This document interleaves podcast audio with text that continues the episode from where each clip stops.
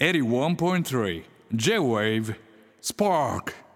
時刻は深夜12時を回りました。皆さんこんばんは、えーキングヌーのベーシスト新井和樹でございます、えー火曜日の j w スパーク今夜もスタートいたしました、えー先日ゼップ新宿、えー君島大空合奏形態ツーマンライブですね。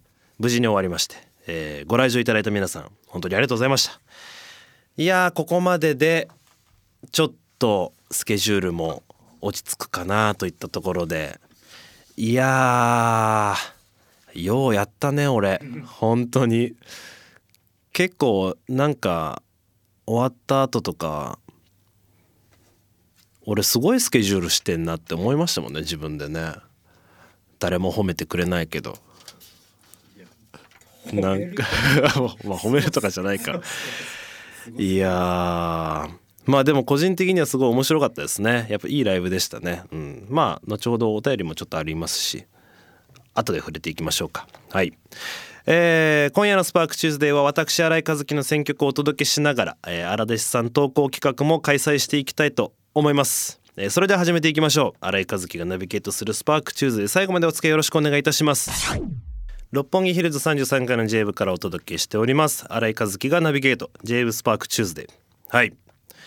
いやライブ楽しかったですね。あのー東京ドームじゃないや。えっ、と福岡ドームでねペイペイドームペイペイドーム？ペイペイドームでやった後にねゼップ新宿初めて行ったんですけれどもすごい新しいんですよね。まだ1年経ってないんですか？歌舞伎町タワーみたいなやつだよね。あれあれあの新宿のね。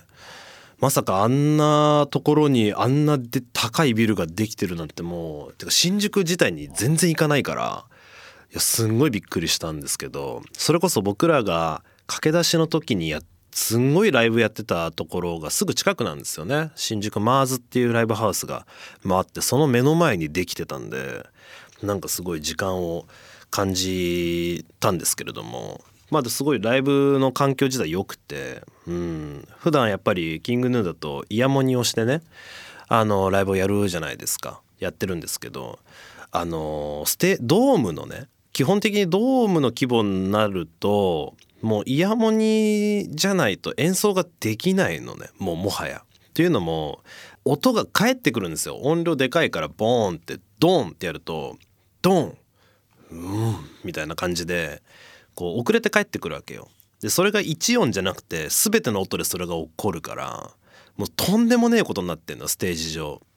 だスタッフもそのイヤホンをつけてないと何が起こってるのかもう絶対に分かんないぐらいワウンワウンな状況で実はライブをやってるので結構ハードなんですよねあのドームでライブをやるっていうのはね。うん、だその君島のライブはその何？ドラムも生音で聞く。まあイヤモニなしでいわゆるモニタースピーカーってこう足元のスピーカーでやるみたいな感じだったんでいやなんかやっぱいいですね。それもそれでね。うん。やっぱりこう空気感というかね。そういうの感じれますし。だからすごい面白かったですよ。僕はこうそれをやってからその環境でできるっていうのもなかなかないですから。うん。いや楽しかったな。ね。すごいいいライブでしたね。はい。お便り読みますか。ラジオネームニオニオ、えー、荒井先生こんばんは、えー先日の君島大空合奏形態行きました。ありがとうございます、えーいきなり君島さんのストラップがちぎれてびっくりしましたがそんな中西田さん新井先生石若さんが場をつなげ君島さんもストラップ交換中すらギターを弾き続ける姿を見てえ初っ端から口角上がりまくりでしたと。えヌーも合奏形態も毎回過去位置を更新してくるなといつも感じております。え今回先生は福岡からほぼえ日を明けず合奏形態だったと思いますがリハする時間はあったのでしょうかと、えーあと演習の時の石若さんのドラムソロを初めて聞いたのですがあれはアドリブでしょうか。よろしければ他にもいろいろエピソードありましたらお聞かせくださいと。もう一通いきましょう、えーラジオネームさやぼん。荒井先生こんばんは。君島大空合奏形態菅氏顔さんが見に行っていたようですねと、えー言語化できない衝撃だった。普通は今度一緒にやろうと書くとこなんだけれども、えーいろんな意味で絶対一緒にやりたくないと、えー、ツイッターに書いておりましたがお会いになって何かお話しされたりしましたでしょうかと。いうことで。ねそうなんですよ。今回あのね帰ってきてすぐライブだったから。でこのライブが決まったの君島のライブが決まったのも結構ギリギリだったんですよね。急遽この日来ただけど行けるかいみたいな感じであの連絡が来て。で俊もまあ石若が一番スケジュールやばいからもう日本で一番やばいスケジュールやばいドラマーなんでまず俊が行けるかどうかみたいな。で俊行けると。じゃあとりあえず本番そこで OK みたいな。じゃあリハはみたいな。リハみたいになってうんいけるかいけるかみたいになって、えー、深夜ですね。深夜っていうかまあえー、っと9時12時みたいなだけバンってちょっとちょっとだけガーッて合わせて。で本番。1日。だセッティングとかもあるからまあ2時間半ぐらいですかね。バッとやって。で本番ゴンってやるみたいな感じ。だったんですけれどもしびれたねなかなかね。まあやっぱりツーマンっていうのもあって機材転換とかもあるからそんなにこういつもワンマンでやってるようなこう重めの機材みたいなのはちょっと減らしてちょっとこうフィジカルめというかなんていうのかなそんなにこうやっぱりギターメインの曲を多めにあの今回やったんですけれどもその感じはまあすごい僕は好きだったですけどね、うん、すごい良かったけれども、うん、だからもうリハはそんな感じで。だからあのほぼ何も決まってないですよ。あれがあそこのセクションのあのフィールはとかはもう全然なく そのリハではね。そんなことやってる場合じゃないから。とにかく曲を一回やってちょっと通して50分セットだったから通さなきゃいけないからちょっと一瞬一瞬通して。よっしゃもうやろうみたいな感じで本番臨んで。で石若がすっごい速いカウントで曲が「賛同」という曲が始まっちゃいましたね。あの本番ね。あ大変でしたね。なんか7拍子で始まったりするんですけど「賛同」っていう曲ね「てんてんてん」こんな感じでダンダン。でドラムイントロみたいな。ベースとドラムイントロみたいな感じだったから今回ね。2曲目だったんですけど。せーの「でんチッチクティチクテンチッチチクチッチクテン」みたいな感じだったんですリハ。で俊がワンカウントなしに「せーの」って入るから俊が次の音符を叩き始めるまで俺テンポわかんないんですよ。っていう感じで始まるからだからそれで始める始まるなと思って段取り通りにってやったら「てんてんてんてんてんてん」みたいなめちゃくちゃ速くないみたいになってめちゃくちゃ速いままそのままやりきりました曲をで終わって飲んでる時にちょっと打ち上げ楽屋でちょっと打ち上げてる時に「俊賛同早かったね」っつったら「え嘘！みたいな。むしろちょっと遅かったかなって思った。いやななお早いわ！みたいな。そんなことが起こったりね。だから君島 そういう意味では本当にあのクリックとかあのなんていうの？メトロノームを聞いて僕らはライブをしないんですよ。あの合奏形態はね。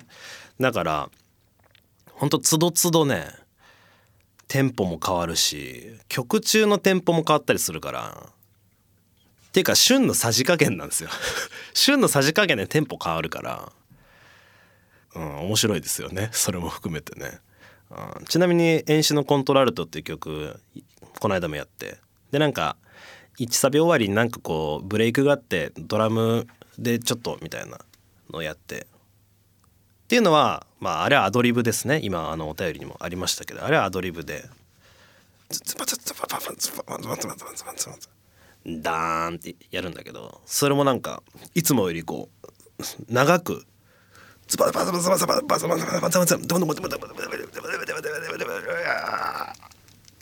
バダーンってやってたんですけど今回シュン結構バチバチやってたねっつったら「嘘短くなかった?」って言ってましたね。もう体感が全部違う。体感が全部違うなと思いながら。足りなかったみたいですけどね。旬的にはすごい短く終わっちゃったごめんっていう気持ちでやってたらしいもうすんごい長かったけどね。いい感じの長さね。ぐらいでしたけど、まあ、そんなことも起こったりなんでね。基本だからハプニングが起こり続けるんですよね。君島のライブ合奏形態のライブはね。それをこう君島も自分のバンドなのに自分ので起きちゃった波を自分で乗り越えなきゃいけなかったりとか。まあある種バンドっぽいけどバンなんか絶妙ですよね、うん、なんかすごい面白い成り立ちをしてるアンサンブルなんでね。いや見に来てほしいですね。もう見に来ないと分かんないよねこれね。あ見に来た人はそうそうそうだよねって分かると思いますけれども。うん。いやそうだね。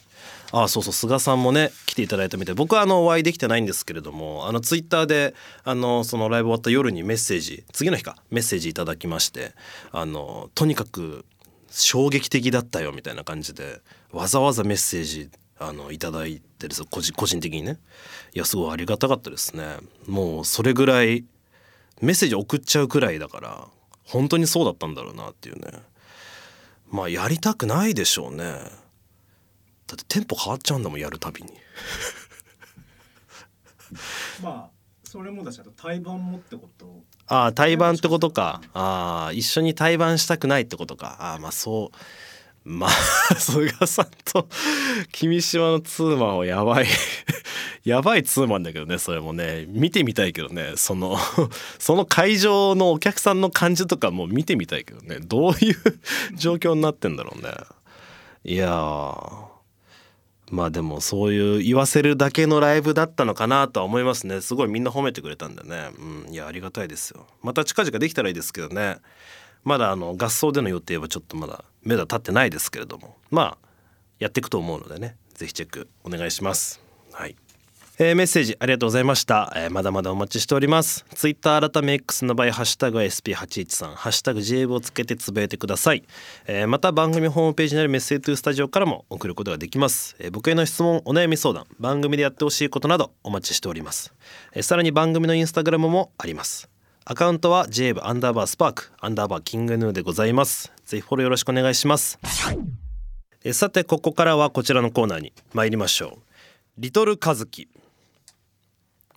周りの人にはなかなか理解されないあなただけのこだわり、えーこの番組ではそれをリトルカズキと命名してご紹介していきますと。いうコーナーでございます。えーラジオネーム鳩せんべい。荒井先生こんばんは、えー私のリトルカズキですが車を運転するときは必ず左ももの上にハンドタオルを置くこと。おーなるほど、えーです。中学の時にサックス、えー高校と大学でトロンボーンをやってきたやっていた時の、えータオルの定位置だった名残だと思います。とはいえ楽器から離れて20年以上経ちますが未だに運転する時だけは、えー左足にタオルを置いていないと落ち着きません。うんなるほど。これはリトルカズキになりますか？また新井先生は運転する時のこだわり何かありますか？あったら教えてください。これはもうリトルカズキですよね。そわそわすでもそわそわするのってあるよね。それこそあの東京ドームの時の MC で言ったルーティンの話にちょっと近いというかやっぱそうじゃないと落ち着かないっていうのはあるよね。俺あ話変わるけど飲み会とか座る場所飯食う時でもいいんだけどあれの財布と携帯の位置がわからなすぎて俺。で俺財布をねまあ男子諸君はあんまりバッグとか持ち歩かないからポケットに入れてることが多いでしょ？で今最近の iPhone ってでかくなってるから前に前のポケットに入れておくとツンパツンパって嫌じゃん。かといって後ろお尻ポケットに入れるとなんか力がかかってて嫌じゃん。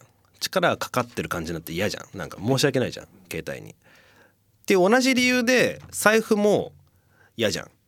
財布あの座ってて折れ曲がっちゃうじゃん。俺あれちょっと嫌なんだ嫌なんで。だ落ち着かないから。で俺は結局両方をあのお股に入れるっていうこここに入れちゃうの。このお股っていうか。何これ？股の間に。これうん。なんていうの？ここの位置のこと。股の間。股の間だよね。に入れちゃうんです。これって独特なのかな？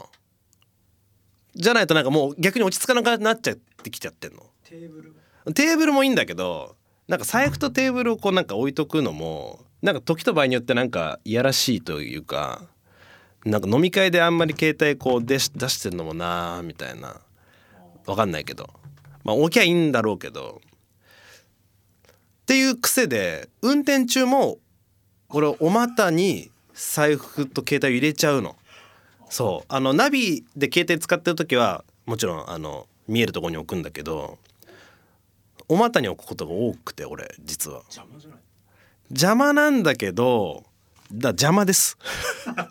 邪魔なんだけどなんか妙にこうどっか置いとくと逆になくしちゃいけないじゃん。財布と携帯っていっちゃんいっちゃん。だからなんかもうそこにしまもう定位置っていうのでそこに置いちゃうんですよね。それと同じことなのかもしれないこのタオル。います？お股に携帯を差し込んで置いとく人。スタッフ陣。いないよね。まあでもそうだよね。までもなんだなんかいつからこれずっとお股に入れてるんだよね。だからあの画面を上にしといて通知が来ると光るわけ。だからあみたいな。ことになって俺はもう慣れちゃってるからあってなってんだけどこれ旗から見たら結構変だよなみたいなことはありますねえー次、えーラジオネームアイスバーグナオ、えーリトルカズキ。新井先生いつも楽しく拝聴しております。ありがとうございます。私のリトルカズキは本や漫画を買って読むときに外側の紙のカバーがずれているのが嫌で読む前に両面テープでカバーを貼り付けることです。あーなるほどね。ただし中表紙などにイラストが載ってる場合は片方だけを貼っております。先生はどうですか？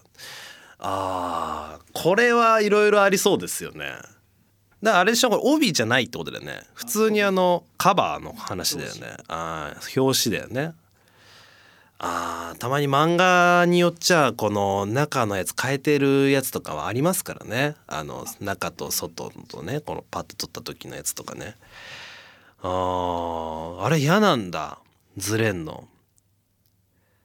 でもあのさジャンプ系の単行本ってさあのめくれてきちゃうことない？あの何あれ？湿気でさ引っかかってるあの部分がさくるんってなってちゃうでしょ？あれはちょっと嫌だよね。あ。あと帯そう帯だよね。帯取っておくタイプとかねいますよね。僕はもうねもう同時に捨てます。もうペリペリを破ったと同時に捨てるあの帯。あの帯こそだるくない？たまにいるよね。あ山村さん？帯？あの帯俺も見たことも読んだこともない一文字も。いいらね。あれこそかさばっちゃうじゃん。あれによって二重になるじゃん。だってあの本本体とカバーと帯で下の部分は二重になるじゃんその手間がすごいからそのくるくるなるとかも。入れた時にちょっとね。それた時にカシャンってなってで奥ちょっと詰め目な本棚になった時に大体そいつが悪さしてちょっと入んなかったりするじゃん。でくっちゃくちゃなのが溜まったりするでしょ奥に。これこれだよってなるからあれは即捨てるね。読んだことない。読んだことないですねあれを。読んだ記憶が全くないですあれも。じゃあ帯書いてって言われたらどうする帯書いて？今後。ああ俺読んだことねえから確かに帯書いての話困っちゃうね。この話した手前ね。いや僕帯一文字も読んだことなく捨てちゃうんでって。やばい。やばいな。確かに。え渋谷さんとか読書されてるって聞いてたけど渋谷さんどっち派ですか？えあブックカバー派だ。そもそもがあブックカバーだとずれないよね。あの紙のね。あー。えそれは漫画でも小説でもですか？あー。でそのブックカバー派いるじゃん。ブックカバーってあのすお店で巻いてもらうタイプの。そうそう。あれ思うんだけどさあれだとさ本棚並べた時にさ何が何だか分かんなくない？あ読み終わったら外すんだ。そこで指紋がつくのはいいんだ。並んでるとこは見たいと。読んに最初に読んだ時に指紋をつけたくないんだ。でも2回目以降指紋はついちゃうけどそれはいいんだ。それは大丈夫なんだ。ややこしい。えちなみに帯は？ごめん。帯は？帯捨てんの？帯捨てないんだ。あつけたままなんだ。えくちゃくちゃってなることない？ないんだ。あーじゃあ結構少数派なのかな人にも貸しづらくない？人にも貸しづらいじゃん。その帯をついてる帯がついた状態の漫画を借りるのも帯つ帯付きで貸されたらあ帯付きで貸してくるタイプだってなるじゃん。だからそれを帯を気をつけなきゃいけないじゃんこっちが。そしたら俺貸す時多分帯取るかもしれないです。あ貸す時は帯を取るタイプだ。保管して。こ保管？保管？っちで。あー。そうなんだだから俺は貸す時も人に心地よく読んでもらいたいからその意味を込めて帯は旬です。やばいこれ。言言われそう。なんかなんか言われそう。どうなんだろうでもこれ。結構多いのかな。帯取っておく人意外と多いのか。あー確かに。これ聞いてみたいなシンプルに。ツイッターやりますか？久々に。久々に帯を取っておく、えーすぐ捨てる。あー捨てる捨てない帯なんて読んだことない。帯なんてもう価値がない。の4つ？いや違うか。やばいね。それやばいね。やばすぎやばすぎ。まあ捨てる捨てないにしましょう。うん。捨て捨てる捨てないにしましょう。角立ちすぎ。角が立ちすぎ。あもう全然読めなかったもう。2通しか読めなかった。あでもあのビニール傘。傘の取っ手のビニールはあらつけとく。あれはつけときますね。でつけといてペリペリってなってきたらもう全部取る。ペリペリを粘らないよ俺は。ペリペリしてるのをずっとこうテリテリテリテリって遊びながら傘はささなくてテリテリってなってきたらもう全部バン取るけどあれは意味あるもんだから一応カバーカバーってスリーブ的ななんか持ちづらくないですかいや全然持ちづらくないですねああ言われそうです何かはいああ盛り上がっちゃいましたねまあでもちょっとこのブックカバーのこのアイスバーグなアイスバーグなおさんにはペリメトロンステッカーお送りしましょうか。はい。受け取ってください。ありがとうございます。ああ企画で2枚しか紹介しないってやばいねっていうかちょっと次もうちょっと紹介しましょう。はい。思えば僕キングヌーになって初めてリキッドルームというね恵比寿リキッドルームに出させてもらったタイミングがありましてそのタイミングがダオコちゃんのイベントだったんですよね。このキュービットボーカルのダオコちゃんのイベントで出させてもらって。その時まだ石原さん覚えてる？あの時のイベント。あそうなんだ。今やってくれてる照明の平山さんも初めてそのダオコちゃんのイベントの時に入ってくれた日だったらしいです。石原さんに聞いたら。でそれでフラッシュが良くてフラッシュって曲が良くて平山さんが食いついてくれたと。でそれから連絡先を交換して今今に至るということですからすごいなんか思い出深いというか分岐点になるライブでしたね。すごい覚えてますあの時のライブ。リキッドルームやばみたいな。超でけえみたいな思ってて。であの悟が思えばダオコちゃんファンだった最善のおじさんをクソいじりまくってクソほど滑ってた MC してましたね。あの「おいそこのじじい。お前もいいぞ。盛り上がってんなお前」みたいな。やばい MC してた 覚えてる設楽さんそれ。めちゃくちゃ言ってたよね。ドン引きしてたよねおじさんね。そりゃそうだよね。ダーコちゃん見に来てんだから。ダーコちゃん見に来てたら知らないひげ生えた男のフロントマンに「いいぞじじいお前」って言われてんだからやばい。やばいやばいバンドだとやばいバンドのサイズに来てしまったって思わせちゃったよなあの時のおじさまにはね、うん、まあそんなね思い出深いライブありましたね。いやダーコちゃん久々に会えて嬉しかったですね。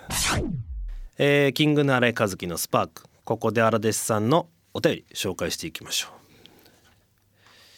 う。まあ先週問題提起しましたからそのことですかね。いきましょうか。ラジオネームそんなもんか。ちょっとなんか すいません。すいませんっていう気持ちになっちゃう。そんなもんかって言われちゃうとちょっと。やばいな。えー、新井先生はじめまして。はじめまして、えー生まれも育ちも愛知県民です。あお世話になっております。味噌カツあんかけスパ問題。耳を疑ってしまいました。おー。オスリン本当に言ってるんですかと。我が家はカツと言ったら味噌カツ一択です。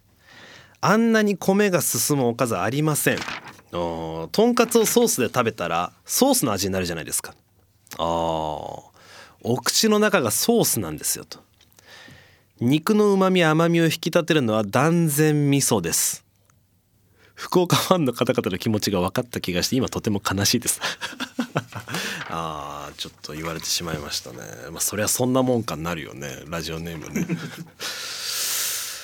えーラジオネームゆかくちゃ。えー、新井先生こんばんは、えー2月6日放送のあんかけパスタと味噌カツの件ですが私はどちらかというとあんかけスパゲッティが好きです。たまに食べたくなる美味しさです玉ねぎソーセージピーマンなどが乗っかっているあんかけスパゲッティはミラカンと言います。ん？ミラカンと言います、うん、これは美味しいと思います、えーぜひとも新井先生に召し上がっていただきたいです。お店はスパゲティハウスチャオです。名古屋では有名なお店ですよと。次に、えー名古屋に見えた時にはぜひおお店の店名もね教えていただきました。えーラジオネームミラ。新井先生改めラジオサイコパス先生こんばんは。そんなサイコパスのつもりないんですけれども。あれだけ井口さんの長浜ラーメンディスに引いていた先生がその直後に平然と公共の電波で名古屋名物ディスをぶちかましてくるとは。味噌カツあんかけパスタを愛する愛知県民からしたらあなたがサイコパスですよと。なるほど。冗談はさておき三重から愛知に嫁いだ私としては味噌カツは最初から美味しくいただいておりましたがあんかけパスタは3回目くらいにやっと美味しさが分かりました。あそうなんだ。味噌カツもあんかけパスタもお店によってそれぞれの味がありますので美味しいお店で3回は食べてみてほしいです。先生なら逆にはまってしまうかもしれませんよと。お3回なんだ。そうなんだ。うんなるほど。非難合々ですかねこれは。反対派もあ反対派もある。あもうもう。もうでオスリンが言ってたからね。マジで。俺の意見じゃないからね。半分は、えーラジオネーム、えーガレージの K 僕は東京在住なのですが、えー先日の名古屋公演に行った際東京へ戻る前に名古屋飯を推している居酒屋に入りカウンターで飲みながら味噌カツ手羽先などの名古屋飯を堪能していたら若い、えー女性店長と後から来店しカウンターに座った常連らしき女性客の2人から話しかけられました。はいはい、東京にえー戻る前に名古屋飯をいただこうと思ってこの店に来ましたと僕が言うと店長も女性客も味噌カツとか名古屋の人は食べに来ませんよと。ひつまぶしとか絶対に行かないと冷静に言われました。先週のオスリンさんの理論を証明するような体験でした。あこれ結構信憑性高いね。実際にそれお店の人が言ってるってことだもんね。常連の方とね。マジでどうなんだろう。結構賛否両論ですね今のところね、えーラジオネームみほりん。新井先生こんばんは。名古屋出身なので失礼します。味噌カツは時々食べますがあんかけスパは全然食べません。なんか名古屋の食べ物の中でも新参者な気がしますし麺も太いしあまり馴染みがないです。あ馴染みないの？オスリンさんの言う通りなくてもいいに一票です。なああんかけスパってそんな歴史ないの？60年代からあるじゃん。えそれないの？60年代からあるってことは60年間あるってことでしょ？今2024だから。60年ってまあまあですよね食の歴史としては。味噌カツはもっと前からあるってことなのかな？そうなんだ。うん。難しいな。えーラジオネームむろむろ小町。えー、荒井先生こんばんは。さて先日の味噌カツあんかけパスタありなし論争ですが私はなし派です。特に味噌カツは意味が分からず。弁当に入っていると残念な気持ちになります。あお弁当パターンもあるのね。ああなるほど。ただ普通のカツ丼もえー卵で閉じることでカツのサクサクさがなくなるので好みません。ああなるほどね。私はソースカツ丼一択です、うん、ちなみにあんかけパスタは食べたことがないのですが食べたいとも思ったことがありません。いやいやあもう根っから否定だ。もう認め認ない。もうああるにあるっていうかないなし派っていうかないのね。もう今っていうかもともとない派だ。そもそも知らないぐらいの感じだ。すごいな。あいやそうだよね。らそのありかなそうだよね。だからその誇りを持ってるかって話だから。あのーだって福岡の長浜ラーメンのあの感じを見るにもう福岡県民誇り持ってたから。その誇りがあるのかいっていうとかねちょっと掘り下げちゃうとあんま良くないかな。えーラジオネーム N 丸。えー、新井先生こんにちは、えー先日熱弁されていたあんかけパスタと味噌カツ好きな人教えてほしいとのことですがあんかけパスタに関しては同じくベース最高なお仲間のブレーメン高木翔太さんが、えー名古屋にてライブの際にまた毎回と言っていいほど SNS にてアンスパと発言されておりああ翔太が言ってんだ。えー知る人ぞ知るあんかけパスタ漬けを公言されているので高木翔太さんにお聞きするのが最善かと思います。あ翔太そうなの？ということで高木翔太さんを再びゲストにお呼びしてアンスパ会開催しちゃいましょう。高木翔太さんなくしてあんかけパスタは語れないと思います。いやー持たんて。あんかけアンスパ会持たんでしょうよそのために翔太呼んで。いやー1時間いける？さすがにいけないと思うけどね。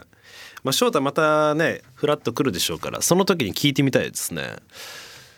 え翔太アンスパ派なんだ。あいつ横浜出身だから。ってことは本当に好きってことだよね。食べて本当に好きってことだよね。名古屋とか関係ないってことでしょ？普通に好きってことだよね。石原さんはどうですか？あんかけパスタ好き？普通。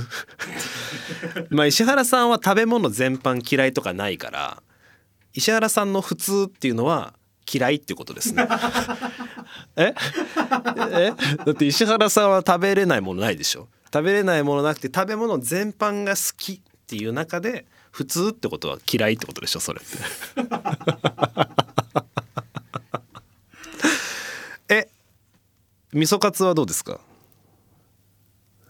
味噌カツ好きなんだ。やっぱ人によんだな。うん。食べたんですよね。え私が？両方？いただきましたいただきました。でも美味しいあんかけパスタに出会ってない可能性も。確かにみ店によって違うっていうのも教えていただきましたし、まあ、3回は食べないと分かんないってことでまだ1回しか食べてないから俺。本当かな、まあ、ちょっと行ってみましょうか。次名古屋に行くタイミングがあったらこのさっき教えていただいたチャオ。スパゲティハウスチャオ。ちょっと行ってみましょうか。いやーこれちょっと意外と半々だったな。誇りはあるっていうことですかね。でなんかちょっとやっぱ福岡と申し訳ない比べちゃうけど福岡ほどの熱を感じないんだよな。あんかけぽい。いか。ちょっとこれ以上言うとよくないか。じゃあやめときましょう。これ野暮ですね。これ以上はね。はい。ありがとうございます、えーラジオネーム岡山。えー、荒井先生こんばんは、えー先生ヤフーニュースはご覧になりましたでしょうか？なんとあの雪見大福が生になりましたよと。おー生？ニュースによると薄い餅でアイスの代わりにふわふわ食感のクリームを包んだ生菓子。あそういうことか。ということです、えー発売は15日なのでまだ店頭には並んでいないようですが発売されたらぜひ食べてほしいです。感想お待ちしております。おあなんかミルク大福ってこと？それって。つまりミルククリーム大福ってこと？か？あパッケージはあのいわゆる雪見大福のパッケージなんですね。うん。あチルドスイーツってそういうことか。あのいわゆる何？エクレアとかが置いてあるところだ。なるほどね。へえ薄いんだ。薄く薄いんだ餅が。なるほど。そこですよね焦点は。そう僕は牛皮が好きだから。最初一口雪見大福食べて中のアイスを全部食べて最後に食べちゃうから牛皮をそれになっちゃうかもしれないですね食べ方が。中のミルククリーム全部吸い出して 牛皮を後から美味しくいただくみたいな食べ方になっちゃうかもしんないな俺。そう雪見大福はねあのセットがうまいからねとはいえとはいえあの中のアイスもめっちゃうまくない？あの雪見大福のアイスって。なんか他のアイスと違うよねあのアイス。あの何？バニラバニラなのかミルクアイス。あれもうまいからシンプルに。あれを超えれるのかっていうそのっていうねそのだ今の雪見大福がすごすぎて すごすぎて。っていうね。食べてみたいですねこれね。大きさってでもパッケージその感じだから結構でかいのかな。なんかでかそうだけどねパッケージだけを見るとね同じでかいっていうかその従来の大きさというか。うんどんな感じなんでしょうか。今ちょっとセブンイレブンとかに売ってるもんね。ミルククリーム大福みたいなね。それはちょっと小ぶりの大きさですけどあれは食べたことありますね。あれも美味しかったですけれども、うん、どうなんでしょうか。食べよう。食べてみよう。はい。ということで今夜もたくさんのメッセージありがとうございました。Spark on 81.3 J Wave.